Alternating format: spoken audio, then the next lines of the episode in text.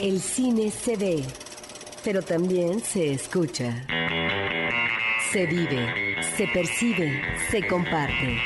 Cinemanet comienza. Carlos del Río y Roberto Ortiz en cabina.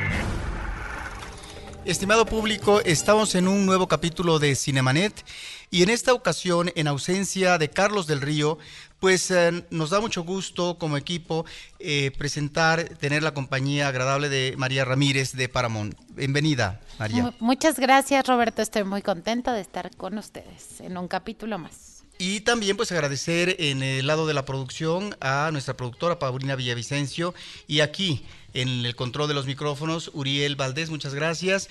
Y arrancamos, María, ¿con qué, con qué película tú eh, considerarías conveniente? ¿Te parece bien que empecemos con el documental que estuvo nominado al Oscar, eh, No Soy Tu Negro, I'm Not Your Negro, eh, de 2016? Esta película del director Raúl Peck. me parece una película muy un documental muy interesante, es narrado por Samuel L. Jackson este, y está basado en, los manuscritos de James Baldwin, este escritor, este, activista eh, afroamericano que nos cuenta la historia del racismo en Estados Unidos a través de, pues, veo como pilares el asesinato de tres personajes muy importantes, que es Medgar Evers, Malcolm X y Martin Luther King. Entonces, tenemos apariciones de muchas, muchas personas de Hollywood, mucho, muy buen footage y como mencionaba antes, este todos estos manuscritos están, están narrados por Samuel L. Jackson en este documental. Ahora, uno de los atractivos del documental es el material de acervo, el material de época en donde el mismo Baldwin aparece, eh, ya sea en una conferencia, en una entrevista, y eh, la voz en off es el discurso a partir de lo que escribió en esta obra inacabada. Eh, Recuerda esta casa, creo que es el título de esta, que solamente alcanzó 30 eh, páginas, muere el escritor, de tal manera que esto que él hace, que era, eh, como tú dices, em, hacer como un registro, un correlato de la historia estadounidense o la historia de la comunidad afroamericana a partir de estos tres líderes que lucharon por los derechos civiles en los 60 y que fueron asesinados, así de duro, así de fuerte, así de crítica estaba la situación, en el ámbito no solamente de lo social, como rechazo por parte eh, de la gente que segregaba a la comunidad negra, sino también del lado político que se resistía a estos cambios, mejoras, a estas iniciativas para que finalmente la convivencia social se diera de otra manera y que gozaran eh, efectivamente de derechos como cualquier otro ciudadano estadounidense. Entonces es una película que nos eh, lleva a esta situación de una sociedad muy racista a partir de este discurso de un hombre que conoce muy bien su sociedad y que habla de esta apatía del estadounidense eh, con respecto a la situación que vive su país y que finalmente no ve al otro como finalmente un compañero o como finalmente una persona con la cual puede convivir.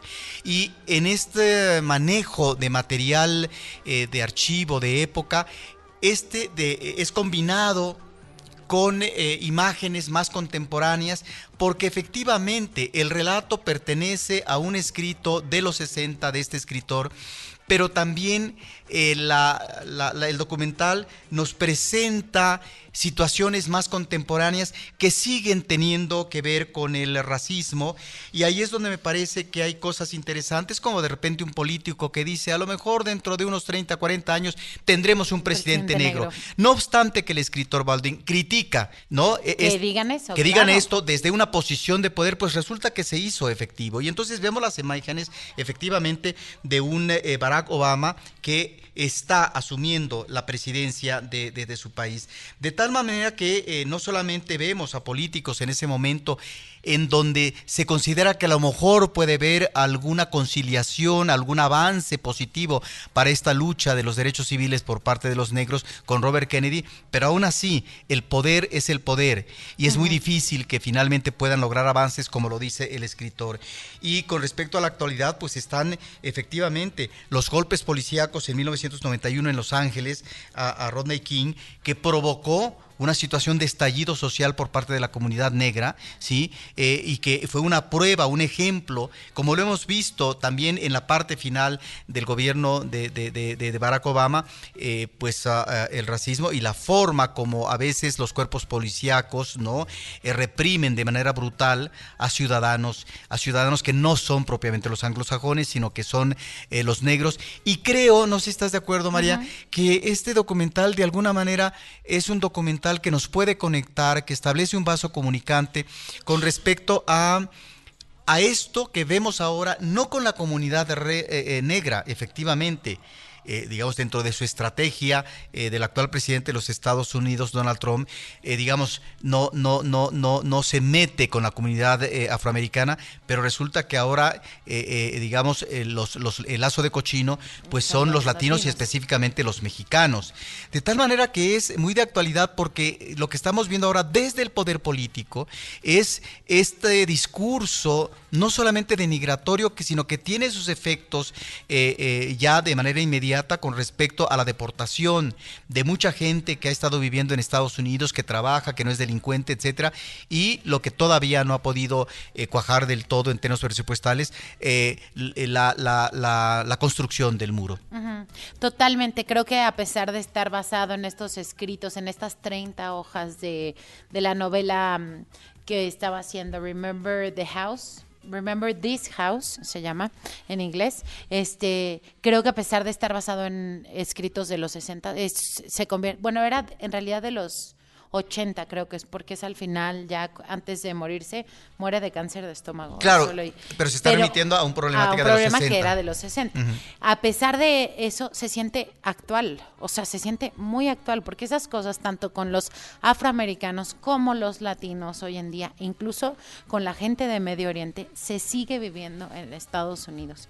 Siento que plasma muy bien esta parte de apatía que viven la la parte blanca de la población estadounidense respecto a estas situaciones. Algo que también me llamó muchísimo la atención es cómo al describir esta relación, al, describir em, eh, la relación con estos amigos que eran estos otros tres activistas, Martin Luther King, Malcolm X y eh, Medgar Evers, este, cómo, cómo el asesinato de estas tres personas antes de sus 40 años, antes de que cumplieran 40 años, se convierte en algo tan poderoso porque lo que hacen es, una vez que te quitan a un líder, también van desmoronando el movimiento. No hay cosa más fuerte para un movimiento que perder a su líder. Y no solo les pasa una vez, les pasa tres veces. Creo que es en el 65 y en el 68, si no me equivoco, que, que asesinan a a estos personajes, a Martin Luther King fue el último, este, creo que eso te hace pensar en cómo se ha mm, minimizado este movimiento desde los 60 hasta ahora con Black Lives Matter, que es este movimiento que está en Estados Unidos tan fuerte por parte de la gente afroamericana, pero que realmente no creo que tenga al final tanto valor, tanto que ahora se están metiendo con los latinos. Ya ni siquiera, o sea, ya están buscando algo más para que para mm, para seguir este buleando a la población, o sea, no no no sé cómo no sé cómo describirlo, creo que es muy es muy fuerte porque lo que se convierte en algo tan fuerte es que hoy en día seguimos viviendo lo mismo. Creo que seguimos viviendo estas situaciones que al final eh, uno pensaría que después de 50 años algo, algo habría mejorado, pero tenemos casos como Ferguson también que pues, siguen pasando, siguen pasando y diario, diario, cada semana tenemos un caso de maltrato a gente afroamericana. Sí, y eh, esto que tú dices eh, ciertamente tiene que ver con la forma como la sociedad retoma, ubica situaciones del pasado para que no se vuelvan a repetir. Es eh, lo que eh, el cine insiste con respecto a la temática, por ejemplo, del Holocausto y de la Segunda Guerra Mundial, eh, porque son atrocidades ¿no? que suceden, en, claro, en un ámbito de guerra, pero donde en el caso del holocausto una sociedad como la alemana se vuelve cómplice de un régimen político y que finalmente está de acuerdo con esa persecución, con este acoso y con lo que era pues confinar en los campos de concentración a los judíos. Eh, pero también eh, está esta otra lectura, creo, en el documental, que gracias, es cierto, asesinaron a estos líderes, pero finalmente en tanto punta de lanza, que fueron, pues se lograron concretar finalmente, em, digamos, la reivindicación, el establecimiento de los derechos de, la comunidad negra y en ese sentido hubo un logro y hubo un avance. es decir, sobre todo cuando estamos hablando de... Em, pues que ya no, no tenía por qué existir la esclavitud de los negros desde el siglo XIX. Bueno, pues en pleno siglo XX y apenas rebasada la primera mitad de ese siglo, pues estaban dando estas situaciones de segregación. Y efectivamente, como tú dices, esto nos remite efectivamente a cómo se sigue dando el maltrato ¿no? a esta comunidad, pero también a las otras comunidades, porque ese es el problema del anglosajón, que eh, una cierta parte de la población y que ese es eh, el voto eh, que logra a su favor Donald Trump, de ve a los otros, a los migrantes, a los que vienen de fuera, como aquellos que les quitaron el trabajo, como aquellos que finalmente están ocupando servicios de diferentes tipos, desde la educación al transporte, etcétera, y que tendrían que ser exclusivamente para los estadounidenses nacidos ahí. De tal manera que eh, esto lleva realmente a una situación eh, de, digamos, de observar una sociedad racista eh, que históricamente y la contradicción, la paradoja es una sociedad que finalmente se crea, se funda a partir de la migración de muchos lugares como de Europa. Y bueno, perdón, la comunidad negra pues provenía como eh, mano de obra barata, esclava, pues del África.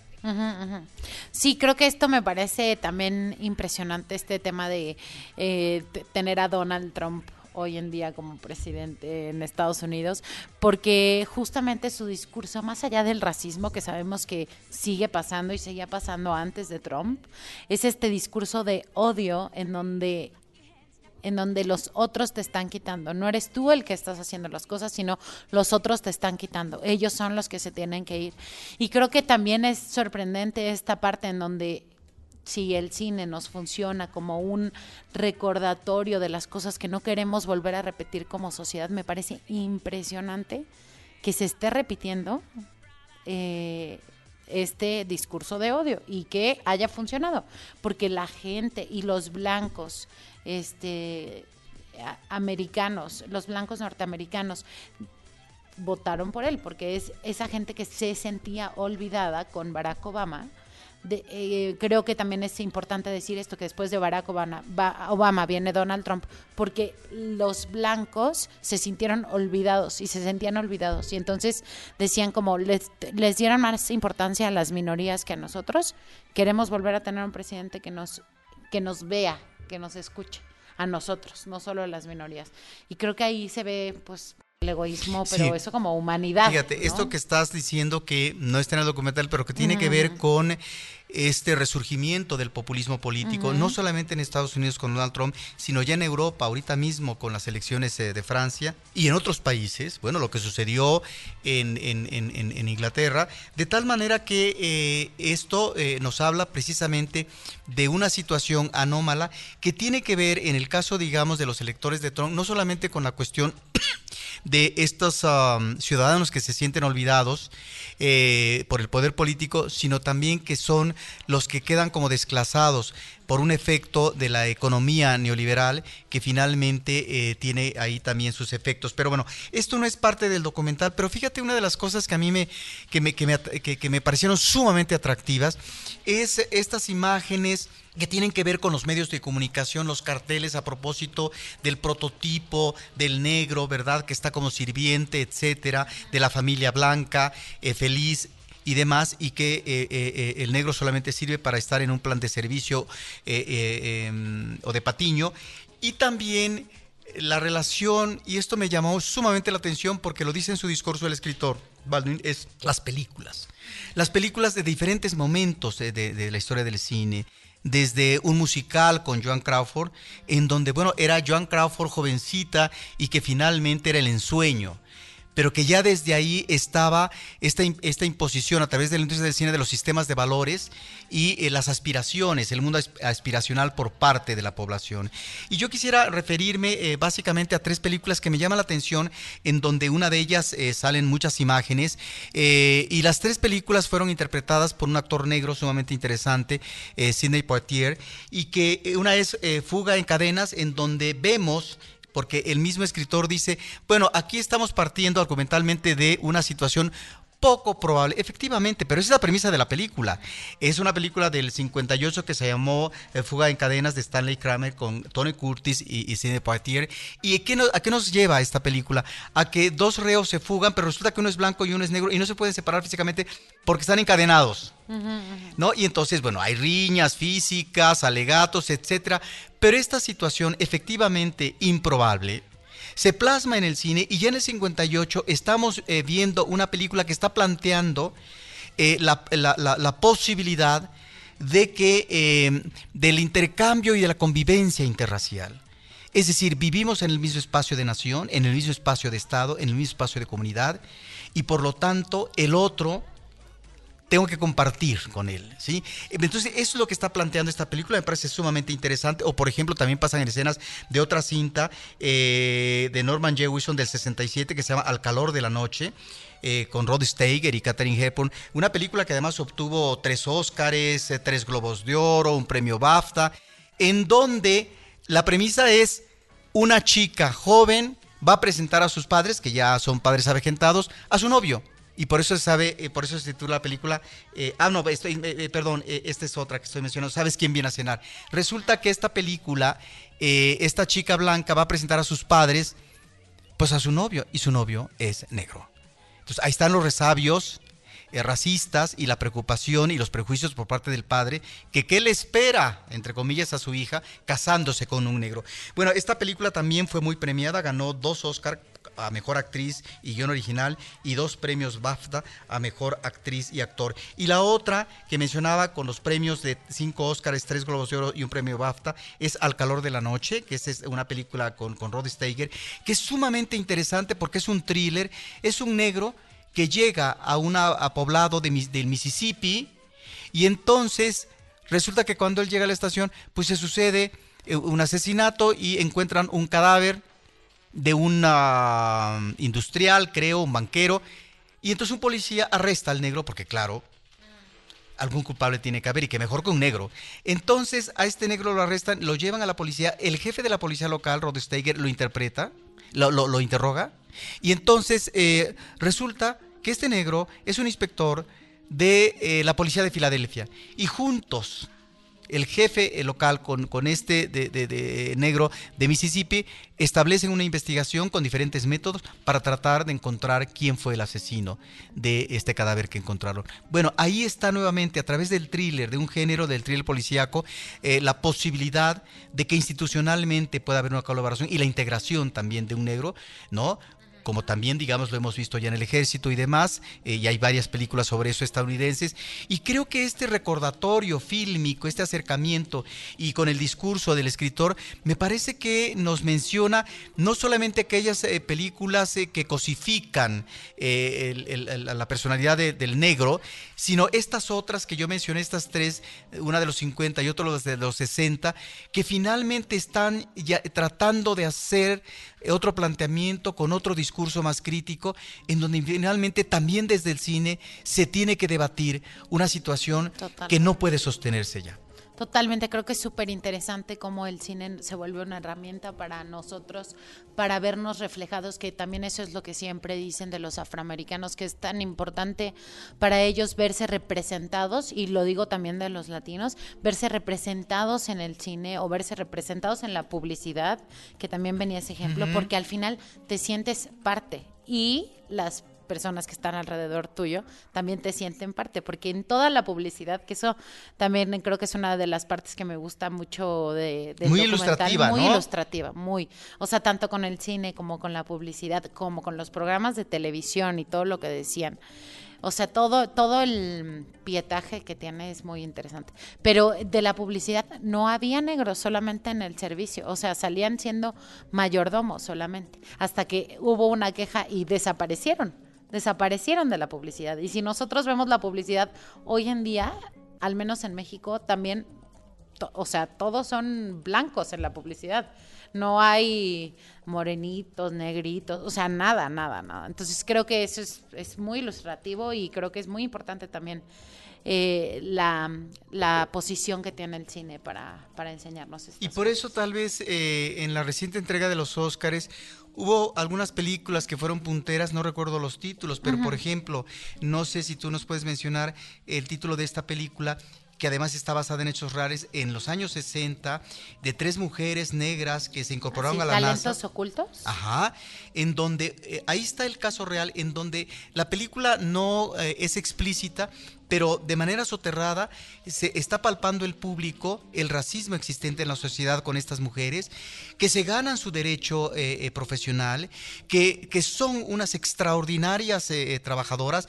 en su campo de, de especialidad, que hicieron muy bien su trabajo y que se enfrentaron también a un equipo que se resistía a admitirlas. Bueno, tan solo la cuestión del baño de un personaje que tenía que, que digamos, correr no sé cuántos, eh, digamos, eh, cientos de metros porque no tenía derecho al baño que estaba instalado donde ella estaba trabajando porque era para los blancos.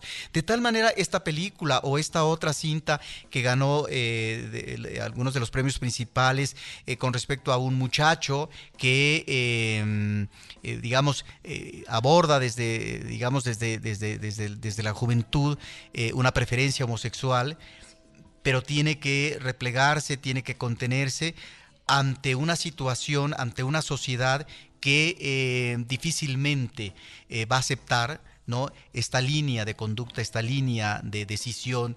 Eh, eh, y en ese sentido me parece que sí hubo algún, no sé, no recuerdo esta película. Luz de Luna. Luz de Luna, que fue una de las películas principales eh, en, en, el Oscar. Y así, por el estilo, creo que nos ha tocado ver recientemente en esta última entrega de los Oscars estos personajes de, de, de, del ámbito, digamos, afroamericano y al mismo tiempo también películas muy interesantes como esta otra dirigida y actuada por Denzel Washington, basada en una obra de teatro. Ah, Fences. Uh -huh que tiene que ver con una relación de pareja matrimonial, pero también el vínculo dificultoso del padre con un hijo, en donde pareciera que es un tirano el padre, pero que a final de cuentas, eh, uno como espectador observa que el padre lo que intentó fue protegerlo ante una situación adversa que iba a vivir al enfrentar la realidad social el muchacho.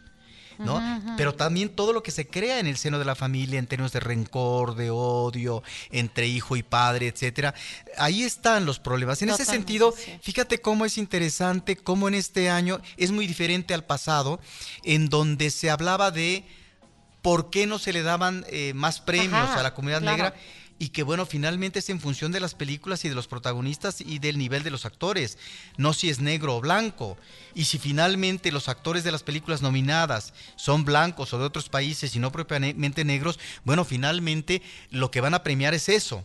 Es decir, me parece bien la protesta, pero finalmente, en el caso de la industria del cine, no es eh, un manejo como es industria eh, de, de, de, de, democracia, de que vamos a poner eh, eh, igual número de negros en el reparto actoral que de blancos, ¿sí? Sí, pero justamente ese es el tema, ahí creo. No hay esos espacios. O sea, hay menos nominados afroamericanos porque hay menos espacios para esos afroamericanos. En este caso tenemos tres películas que sí están basadas en historias de afroamericanos y creo que esa es la relevancia que tienen tanto en estos premios como en la vida para la gente. Yo cuando vi Moonlight o Luz de Luna me acuerdo que dije como, ay, qué película, está medio pretenciosa, como que anotó así en una lista el director todo lo que tenía que tener su película y lo hizo. Y ahora te juro que después de ver el documental digo, claro, o sea, la importancia de esa película es cómo siendo negro y siendo minoría, como lo era este James Baldwin, el escritor de, de,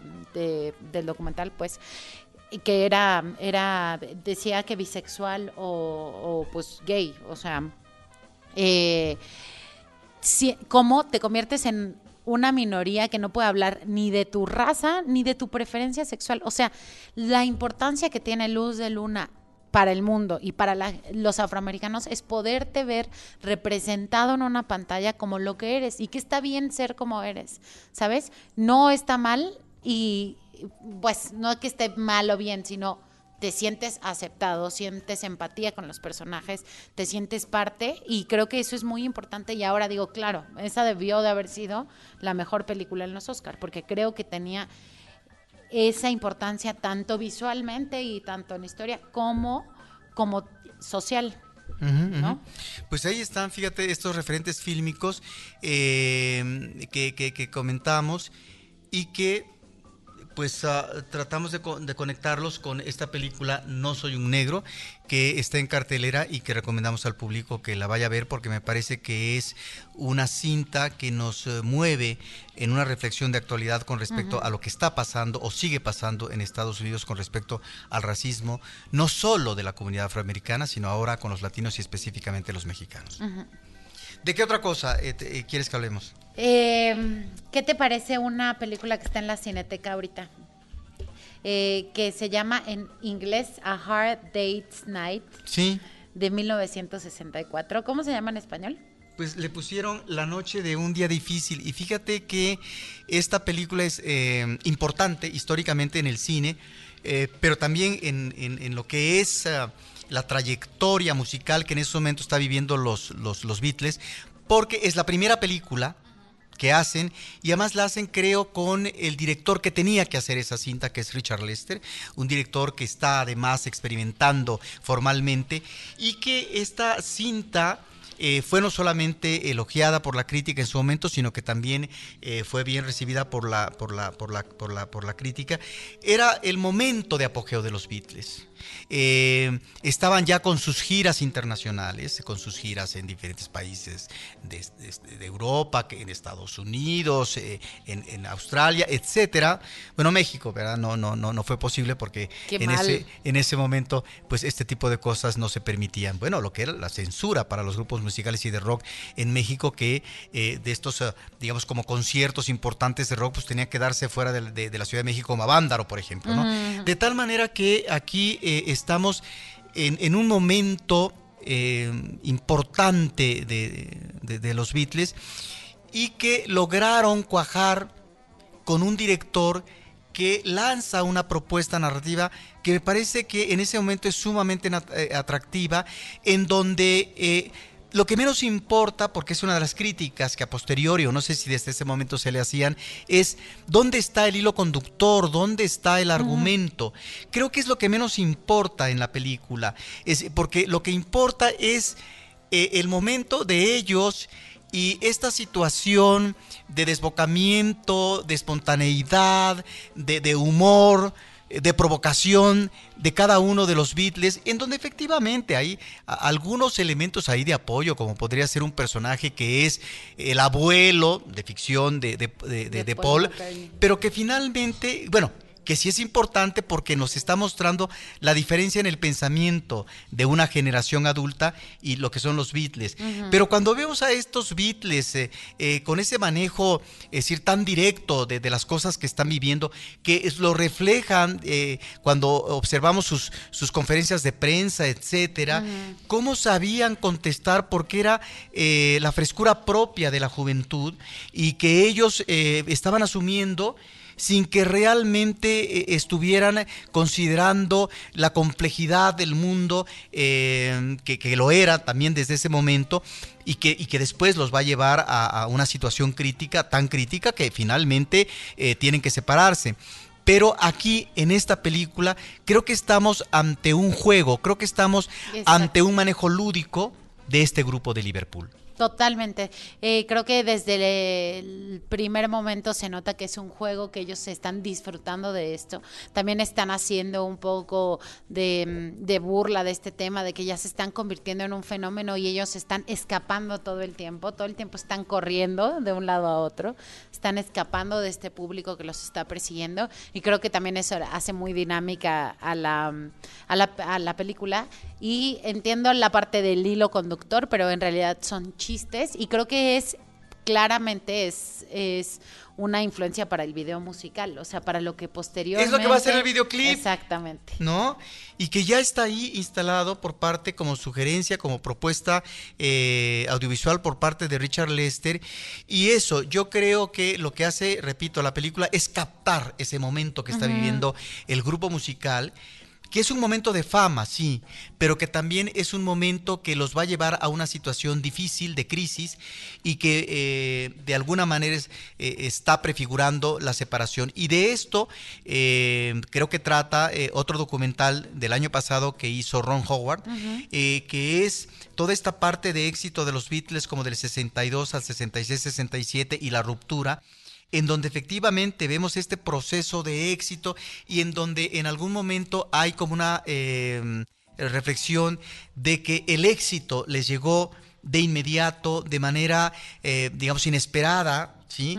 Eh, era algo inusitado, algo que nunca se había dado en esa dimensión de cobertura en estadios deportivos, de tantos miles eh, de ciudadanos viendo y aplaudiendo, de chicas que finalmente se desmayaban viendo a su grupo favorito, etcétera, y que efectivamente al no haber descanso, al no haber pausa, pues realmente esto generó una situación difícil porque no son los mismos aquellos Beatles que vemos en el primer lustro de los, de, los 60, que son esto, frescura, espontaneidad, humor. Sin seriedad. Exacto. Con estos eh, eh, eh, Beatles que ya de repente entra en una situación eh, crítica cuando un John Lennon, por ejemplo, en donde ya estamos viendo otro tipo de pensamiento por parte de Lennon, que dice que finalmente los Beatles pues son más famosos ¿no? Eh, que, que, el mismo Jesucristo, ¿no? que creó una polémica tal que hace que John Lennon se retracte, que hace que un público americano, inclusive fomentado por,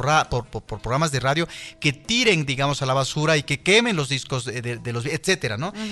esta también dualidad de la sociedad sociedad estadounidense de o contradicción de de repente eh, apoyar y abrazar, cobijar a los Beatles y después rechazarlos. De tal eso es lo que vemos en el documental de, de, Ron Howard y me parece que entonces esta película que de vez en vez encontramos en Cineteca Nacional nos recuerda efectivamente este grupo que cubrió toda una época y que finalmente eh, Richard Lester logró narrativamente eh, reflejar muy bien ese momento eh, para la historia, para la historia de este grupo musical, para la historia del rock y para la historia del, cine. Porque además de ser una película muy aclamada por la aclamada por la crítica, también fue muy taquillera. O sea, le fue muy bien en taquilla y creo que eso también habla de cómo era una película muy redondita en ese momento. Eh, yo la disfruté muchísimo. Ah, tú que, la viste eh, apenas recientemente, eh, hubo buen público. ¿Cómo sentiste la reacción del público? Porque hay público, yo la vi hace algunos años y como que cierto público le parecía hasta aburrida la película. Pues la vi en la cineteca y creo que la mayoría, o sea, lo que se sentía es que la gente realmente había ido a ver esa película. Es más, un, un, señor sacaba su celular y tomaba fotos en ciertos momentos de que se veía que era fan de los Bills mm. y sí generó risas, o sea, la gente sí se reía de los chistes, que hoy en día pues los podemos ver un poco, este, pues más como como tontos, diría, no, más simples, más simples es la palabra, simples, porque de hecho no, de hecho hacen chistes, o sea, hay partes cómicas muy interesantes, como cuando le están contestando a la prensa, que lo mencionabas, que es como, sí, somos solo que Paul McCartney le contesta a todos, sí, solo somos amigos, solo somos amigos. Son genuinos, Ajá, está, está, está, muy, está muy padre, pero hubo risas, o sea, la gente la recibió bastante bien. Y creo que es una película con muy buen ritmo, además, si te gusta la música de los Beatles, tienes, tienes que verla, porque es... Esta, esta, esta persecución y mucha música de los Beatles. Mucha, mucha. Fíjate, estás diciendo algo cierto, pero también, si no fuera el público eh, asistente, fan del grupo de los Beatles en tanto eh, la música que ellos generaron, me parece que es un documento sumamente importante que describe muy bien, digamos, eh, una época un momento musical que queda para la historia y que queda para la cinematografía.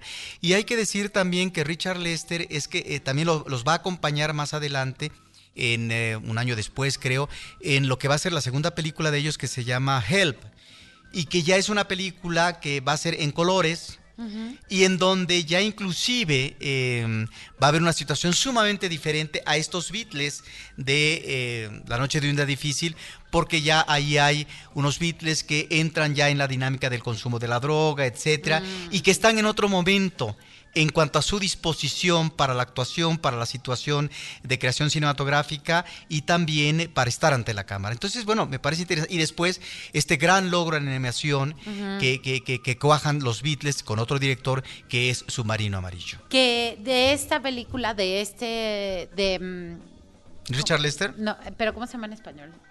La noche de un día difícil. La noche de un día difícil.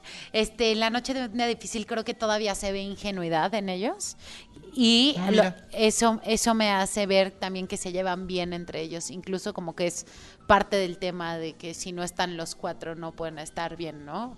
Entonces no pueden actuar y, y, y se ven ellos, o sea, físicamente se ven súper chiquitos, o sea, se ve la juventud, la ingenuidad, la no seriedad de, ellos. La, creo que es una película que se disfruta mucho y como bien dice, si no eres fan, es un buen acercamiento a los Beatles y si eres fan la vas a disfrutar al máximo. Y lo que tú dices, eh, la integración como grupo, en donde tienen efectivamente un compromiso con la música, en la creación y también en los espectáculos que presentan, pero también como grupo no podrían sostenerse si no es a partir de un vínculo amistoso que está perfectamente identificado en la cinta a partir de este manejo suelto, espontáneo, abierto, directo por parte de ellos como jóvenes.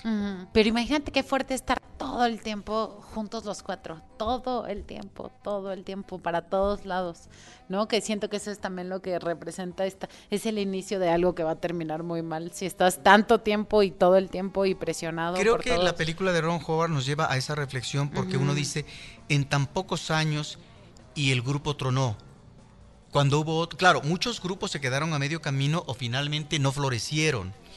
Porque así es también eh, en la música, la música es una industria. Totalmente. y, claro, también eh, la ventaja de los Beatles es que tuvieron en el ámbito de la promoción y de la producción a los mejores hombres, de tal manera que lograron sostenerse por una buena época y, sobre todo que eran eh, talentosos y que lograron manejar una evolución musical favorable y que eh, lograron propuestas musicales atractivas para la música pero otros grupos fueron más longevos y todavía en la actualidad persisten como los Rolling Stones, que digamos que son como de, su generación, de su época, ¿no? Y donde eh, finalmente, eh, claro, eh, sobrevivieron ¿no? Eh, eh, eh, como grupo.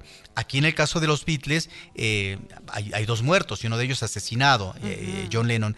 De tal manera que, bueno, cómo sobreviven, cómo persisten, cómo evolucionan favorablemente, bueno, es algo que tiene que ver con estos fenómeno de la música, de, estos grupos de, expectación masiva y que en el caso de los Beatles, pues en poco tiempo, digamos, como grupo, finalmente hubo separación, pero luego cada quien por su lado hizo también cosas sumamente interesantes, sobre todo si estamos hablando de John, de, Paul, y también de este, em, em, no Ringo, eh, este George, George, ¿no? Eh, y ahí están, ¿no? Eh, ya murieron John, ya murió George, pero finalmente fue un grupo que tuvo aportaciones y que bueno, después de su separación continuaron creación. Y bueno, todavía, inclusive en México, ha habido más de una presentación por parte de Paul McCartney. Impresionante. Impresionante.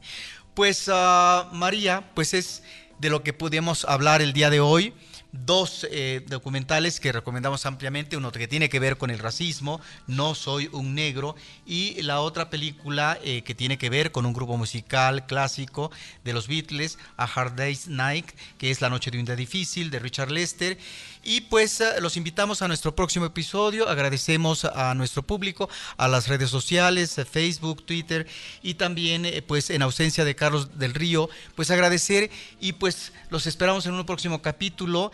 Eh, agradecer por supuesto el, acompañamiento y el apoyo de Uriel Valdés. Muchas gracias Uriel y también a nuestra productora Paulina Villavicencio. Desde este espacio los esperamos para una próxima emisión. Cinemanet termina por hoy. Más cine en Cinemanet.